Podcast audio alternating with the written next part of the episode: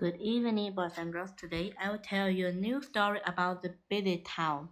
The story name is Sergeant Murphy's Busy Day. Well, before the sun is up, Sergeant Murphy's telephone rings. Ring! Sergeant Murphy wakes up. Hello? He answered the telephone. Sergeant Murphy here. It's a depot full call from the police station. I have looked everywhere, Sergeant Murphy, she says, but I can't find your whistle. You can't work today without it. Don't worry, Flo, answered Sergeant Murphy. My whistle is right here beside me. Thanks for calling. The Murphy family gets up for another busy day. While Mrs. Pasty Murphy dressed little Brit, the Sergeant Murphy prepared breakfast. Mmm, don't lose the eggs and bacon smell good. Soon it is time for Sergeant Murphy and Brist to go. Sergeant Murphy drives to Bristol to the kindergarten in his motorbike sidecar. On the way, his motorbike telephone began to ring. Ring! It's Mrs. Murphy on the line. Serge, you left your whistle behind this morning. But don't worry, I will leave it at the, to the police station. Sergeant Murphy dropped Bristol off the kindergarten. Bye, Daddy, called Bristol as she entered. Goodbye, Bristol.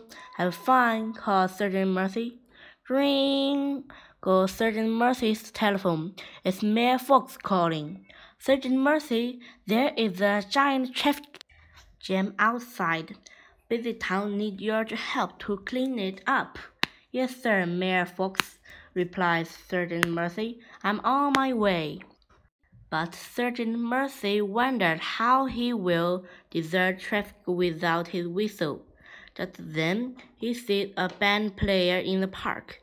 He stopped and asked if he may blow the cymbal. With the cymbal tucked neatly in his sidecar, he sped away. My, that what a traffic jam. Just stay calm, everybody, Sergeant Mercy says. Clong! Sergeant Murphy divided car to the left. Clong! He divided car to the right. The traffic jam is sorted out. Good work. Deserting traffic makes Sergeant Mercy hungry. He stops for a donut and a hot chocolate at at Humperdinck's Bakery. His telephone ring. Ring. It's Deputy Flo call from the police station. Mrs. Mercy has brought your whistle, said Flo. Thank you, Flo, answered Sergeant Mercy. I will over soon be fetched. But before he can finish his donut, his telephone rings again. Why, it's the little pig. She crying while she has shopping with her mother and the supermarket. She got lost. Don't worry, says Sergeant Murphy. I'm on my way. Before you can see hot chocolate, he's off. On the way, Sergeant Murphy's telephone rings again. It's little pig's mother on the line. She's too crying. She can't find her daughter anywhere in the supermarket. Just stay calm, Sergeant Mercy says. I will find her for you. At the supermarket, Sergeant Mercy finds Little Pig and brings her to her mother's. Thank goodness for Sergeant Mercy. Sergeant Mercy looked at his watch. It is time for Gibbs' traffic safety lesson at school. Ring! Sounds Sergeant Mercy's telephone. It's Deputy Flo again. Sergeant Mercy, says you didn't come for your whistle. I'm leaving it at Humperdinck's Bakery. Thank you, Flo, said Sergeant Mercy. On his way to school, Sergeant Mercy wondered how he will instruct the children without his whistle, but he gets an idea and brought Huck's bicycle bell. Ring, ring, ring, stop. This Sergeant, Sergeant mercy. Ring, ring, go. That's the perfect funny place whistle, um, said Mercy.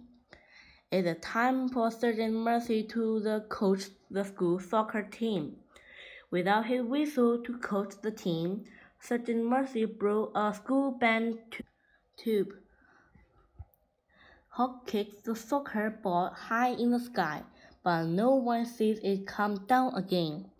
That ball went out from the bounds, said the Sergeant Mercy. He tried to blow the tube, but no sound come out. He blows harder. Sound the tube, and the soccer ball flies out. That sure is the funniest coaching whistle I ever seen, laughed Huck. But it works, answered Sergeant Mercy. Mm-hmm. After soccer practice, Sergeant Mercy dropped to pick up Brett and the kindergarten. Hi, Daddy, she waved. Have you had a busy day? Oh, yes, replied Sergeant Mercy, and my busy day is not yet finished. Sergeant Mercy drives them with Brett to Humperdinck's bakery to pick up his whistle. Able Baker Charlie is there to greet them. I'm sorry, Sergeant Mercy, Charlie says. Baker Humperdinck just left, and he took your whistle with him. Poor Sergeant Mercy. Just then the telephone rang. It's for you, said Charlie, handing Sergeant Mercy the telephone. It's Mrs. Mercy. Could you come home soon, please? he. It's important. Okay, Patty, he replied. We are on the way home.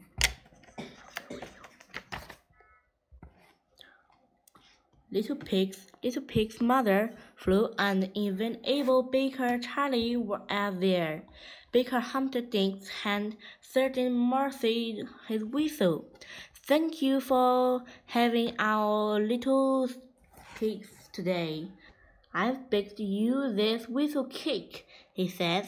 My, that's the funniest cake I ever seen, said Sergeant Mercy, but won't it taste good? The end. Goodbye. See you next time.